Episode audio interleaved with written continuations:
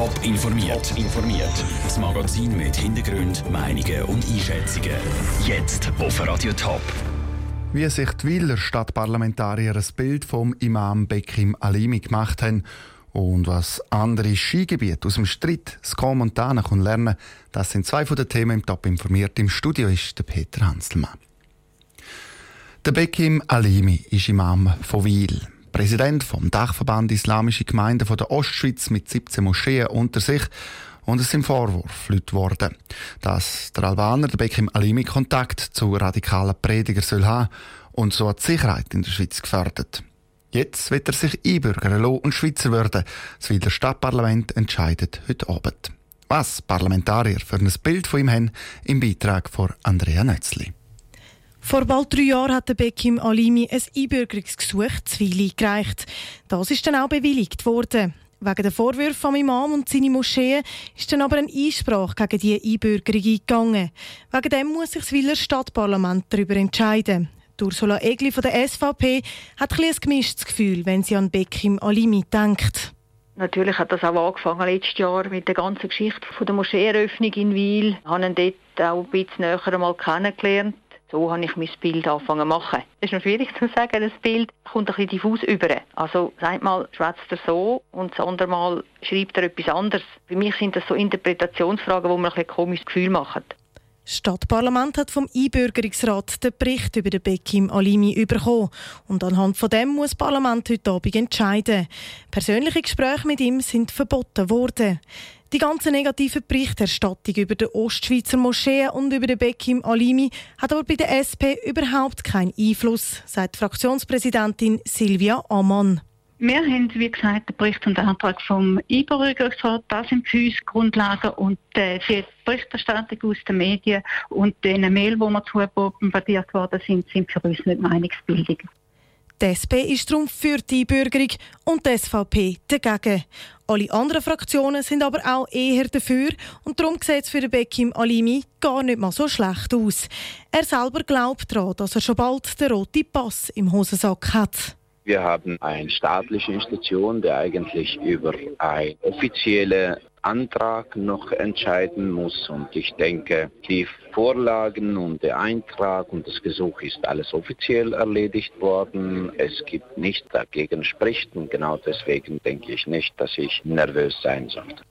Auch der Einbürgerungsrat ist der Meinung, der Bekim Alimi kann einbürgert werden.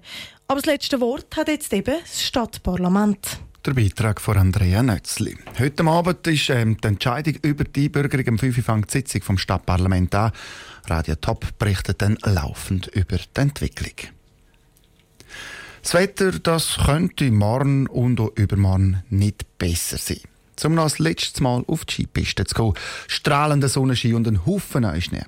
Auf Comontana im Kanton Wallis lohnt sich der Skiausflug für einmal aber nicht. Die Bergbahnen die Stunde sind vorgestern nämlich still. Daniel Schmucki.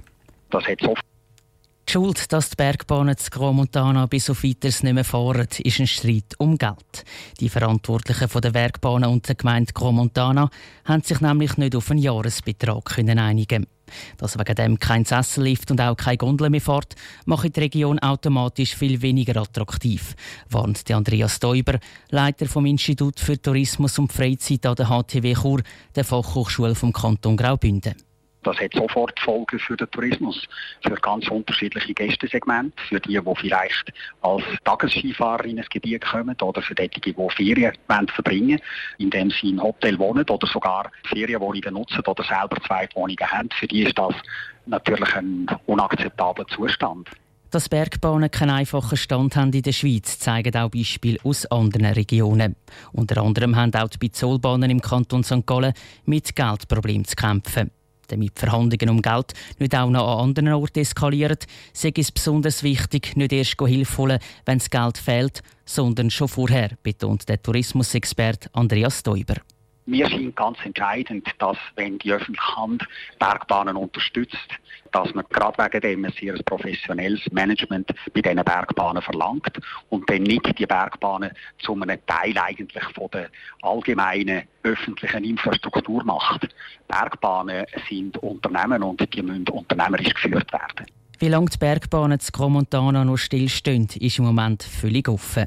Auf Seite der Gemeinde heisst es aber, dass die Verhandlungen mit den Verantwortlichen der Bergbahnen weiterhin laufen. Der Daniel Schmucki hat berichtet. Er hat mit in der Luzerner Fasnacht einen Mörder gesucht. Er hat am Luzerner Bonzen-Internat ermittelt. Der Stefan Gubser als Luzerner Tatort. Kommissar Reto Flückiger. Nach Neujahr ist Schluss. Der Tatort der zögert von Luzern auf Zürich. Woher der Sinneswandel kommt? Im Beitrag von Sarah Frattaroli. 13 Tatortfälle haben Stefan Gubser und Delia Meyer zu Luzern schon gelöst. Bis Ende nächstes Jahr müssen sie noch viermal an Zick. Dann ist Schluss. Das SRF hat heute bekannt gegeben, dass der Schweizer Tatort von Luzern auf Zürich zügelt. Und die Kommissär, die zügelt nicht mit.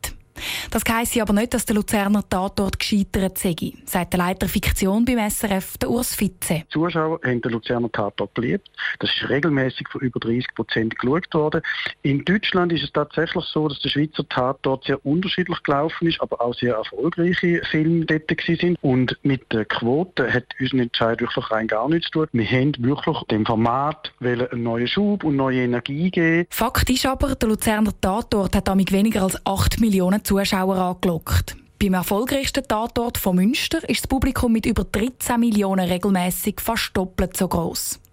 Ob es beim Zürcher Tatort dann auch nur 8 oder doch 13 Millionen Zuschauer werden, der Uli Heer von Zürich Tourismus freut es so oder so. Das heisst, dass Zürich so einem grossen Schaufenster präsentiert wird und das gratis für uns. Und das ist natürlich lässig.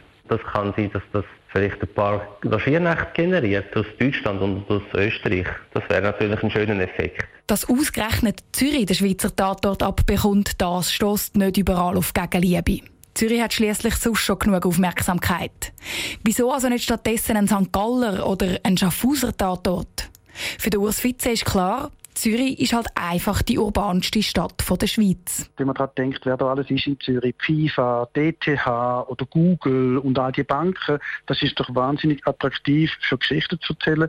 Gleichzeitig ist die Multikulti-Weltgesellschaft, die in Zürich da ist, spannend für uns. Es gibt sehr eine hippe Szene, es ist sehr kulturig. Aber die neuen Tatortkommissäre, die sollen für die Kantonspolizei Zürich arbeiten. Fälle könnte das Publikum also auch einmal aus der Stadt rausführen, zum Beispiel ins Zürcher Wieland. Der Beitrag von Sarah Frattaroli.